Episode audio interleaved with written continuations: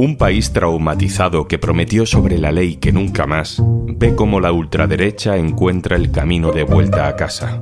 Una reunión secreta en la que se desatan los demonios sin complejos debilita un cordón sanitario en el que cada vez menos gente cree. Soy Juan Luis Sánchez. Hoy en un tema al día, el nuevo plan maestro de la ultraderecha alemana. Una cosa antes de empezar. ¿Sabes que ahora si te haces socio o socia del diario.es te regalamos un año de Podimo? Tienes toda la información en eldiario.es barra Podimo. Das Düsseldorfer Forum sammelt Spenden, um im Geheimen rechtsextreme Bündnisse in Deutschland zu fördern. Estamos escuchando los diálogos de una conversación que ha dejado a la sociedad alemana en shock. Son las palabras pronunciadas en una reunión secreta celebrada en noviembre de 2023 y convocada por una organización que se hace llamar Düsseldorf Forum. En esa reunión había empresarios y todo tipo de personalidades de la extrema derecha, neonazis y representantes del partido ultra Alternativa por Alemania. Ese partido, en este momento, es la segunda fuerza del país, según las encuestas. Las voces que escuchamos son de actores, pero las palabras son reales, se dijeron en esa reunión de patriotas alemanes. Una red de periodistas de investigación, se llaman Corrective, ha tenido acceso a esas conversaciones. Y hace unos días, en un teatro de Berlín, una compañía escenificó la lectura de su reportaje.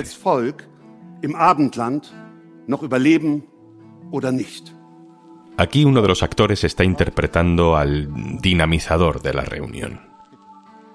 Ese hombre está afirmando que la cuestión de la inmigración es algo en lo que toda la derecha está de acuerdo y se pregunta textualmente si como pueblo de Occidente queremos sobrevivir o no. Y entonces presenta al siguiente invitado, que según el reportaje de Corrective tuvo un papel estelar en esta reunión. Su nombre es Martin Sellner. Es el líder de un movimiento identitario austríaco de extrema derecha. Es gibt drei Zielgruppen der Migration, die Deutschland verlassen sollen. Dice Sellner, hay tres grupos de emigrantes que deben abandonar Alemania. Tres grupos de extranjeros cuyo asentamiento debe invertirse. En primer lugar, los solicitantes de asilo. En segundo lugar, los extranjeros con derecho a quedarse. Y en tercer lugar, y este es nuestro mayor problema, los ciudadanos no asimilados. Ciudadanos no asimilados.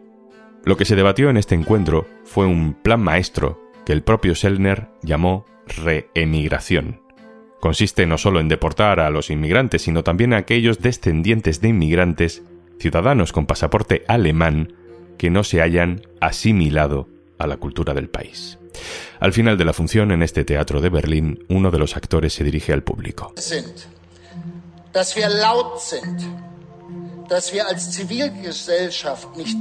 Hablamos alto y claro, dice. Como sociedad no estamos adormilados y no vamos a dejar que nadie destroce nuestra democracia.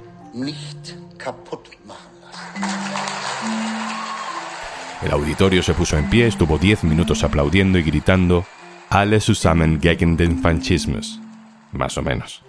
Todos juntos contra el fascismo. Es una frase que se ha convertido en el lema de las manifestaciones que se han producido en grandes y pequeñas ciudades de todo el país desde que trascendieron estas conversaciones secretas.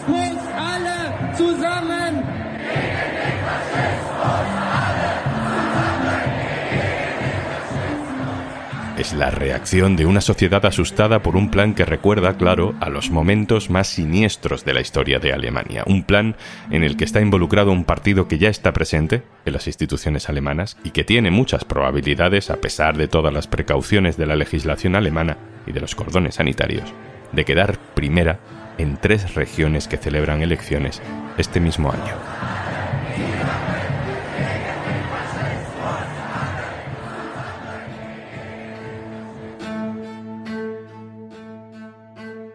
Franco de Ledone, hola. ¿Qué tal? ¿Cómo estás? Franco, tú vives en Alemania, eres fundador del proyecto Epidemia Ultra, que analiza precisamente este tema de la ultraderecha en Europa.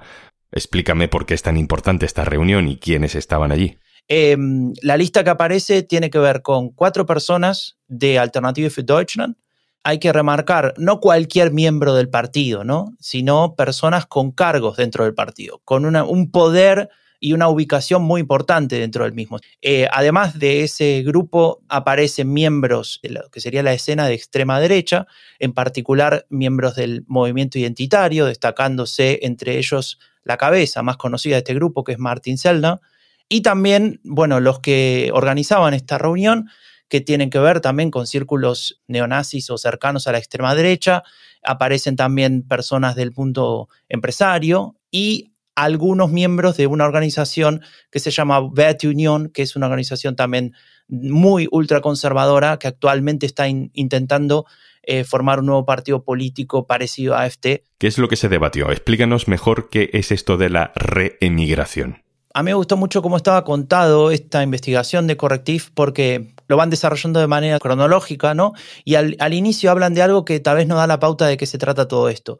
Al inicio hablan de la invitación que envía el grupo que organiza todo esto, que se llama Düsseldorfer Forum, y los invitaban a participar a una red exclusiva en la que se iba a discutir este tema de la remigración y se recomendaba una donación mínima de 5.000 euros para cada uno de los participantes, ¿no? Y ahí es donde viene la gran pregunta que se hace correctif, ¿para qué es esa plata? ¿no? Y, y, de ahí vienen las diferentes partes que tiene este plan. Por un lado, la idea es una deportación masiva de básicamente tres grupos de personas. Los que piden asilo, los extranjeros que todavía tienen derecho a quedarse pero no la ciudadanía y los ciudadanos alemanes no asimilados.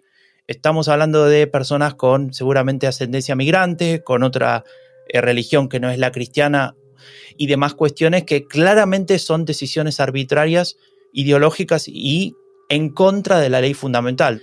Y lo que es interesante, yendo ya a lo concreto de lo que propone eh, el que presentaba este plan, que es Martin Sellner, él hablaba de formar una suerte de estado modelo o ciudad modelo en el norte de África, donde según sus mediciones podía tener hasta 2 millones de personas, entonces ahí enviar a estos deportados. Martin Sellner hablaba de hacer una inversión en propaganda, en acciones políticas de comunicación y en influencias, ¿no? En, estrategias para cooptar influencias en las redes sociales. El objetivo de eso, es generar un cambio de, de opinión en el, en el clima social, ¿no? Es decir, que la gente empiece a eh, pensar en esto como una verdadera solución. Y algo que a mí me llamó la atención, generar leyes para desmotivar a los extranjeros a que quieran vivir en Alemania. Por ejemplo, prohibir los restaurantes extranjeros, ¿no? Es decir, los restaurantes en las ciudades que sirvan comida que según ellos no sea alemana, eh, estarían prohibidos, entonces se generaría un espacio social, si se quiere, agresivo o no atractivo para ciertos grupos para que esos ciudadanos alemanes que ellos no quieren tengan eh, esa decisión de, abandonar el, país.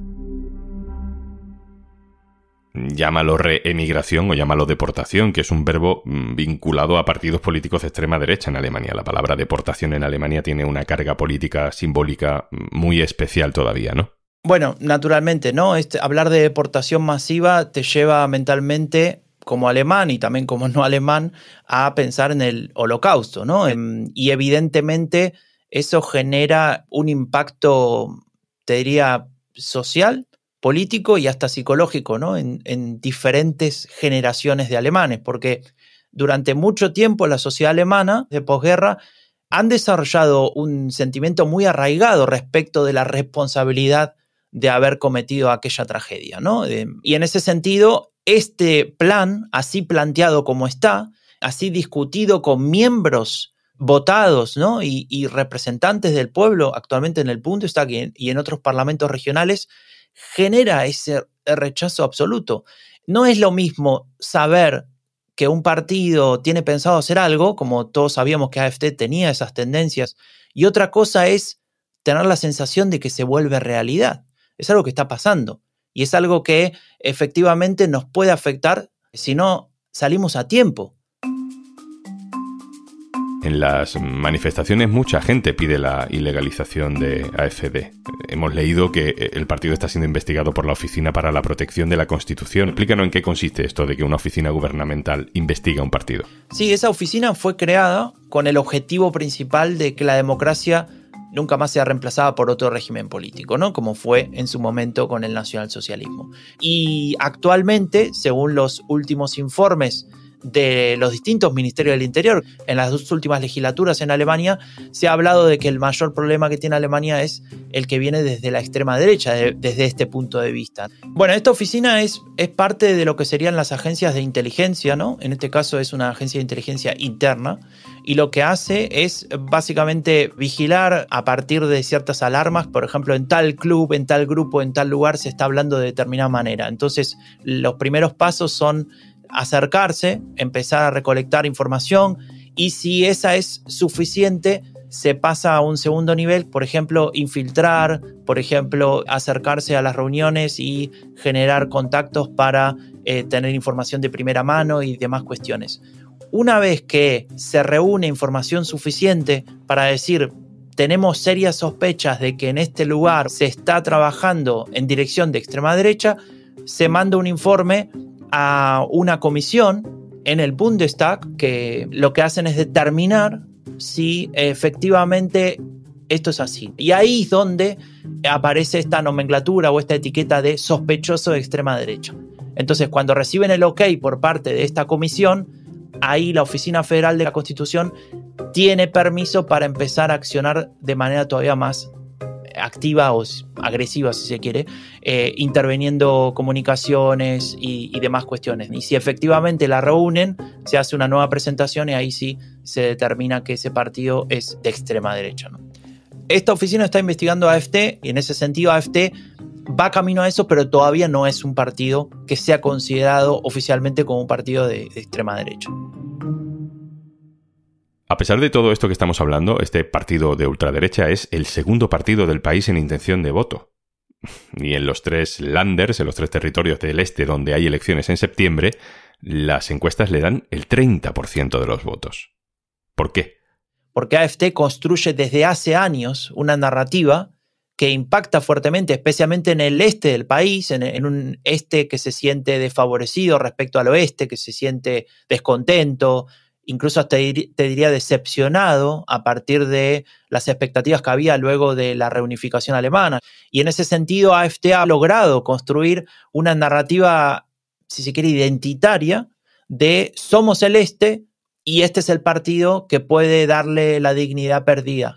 Y ahí es donde se activan diferentes elementos que a AFT le sirven para aprovechar, eh, por ejemplo, el enojo que quedó luego de la pandemia, el enojo que sigue estando luego de eh, los procesos inflacionarios a partir del encarecimiento de la energía por la guerra en Ucrania, la situación de que para muchos es inentendible de cómo hay tantas diferencias después de tanto tiempo entre el este y el oeste, em, me refiero a cuánto gana la gente por el mismo trabajo y demás. Franco, pero teníamos en la cabeza mm, desde hace ya décadas que en Alemania se aplica cordón sanitario, que ningún partido pacta con la FD. ¿Se están replanteando estas posiciones? Mira, antes de enero, que salga la gente a protestar, que se conozca esta reunión entre miembros de, de, extrema derecha y de AFD para hablar del master plan, de deportación masiva y demás cuestiones, te diría que había discusiones sobre esto, pero a un nivel muy, muy bajo, que pocos querían reconocer y que se hablaba de por cuestiones pragmáticas habría que pensar en esto. Pero si uno lo preguntaba a los jefes de los partidos y se preguntaba oficialmente, no, ninguno estaría dispuesto a pactar con AFT. En cualquier caso, sí se discutía sobre la gobernabilidad.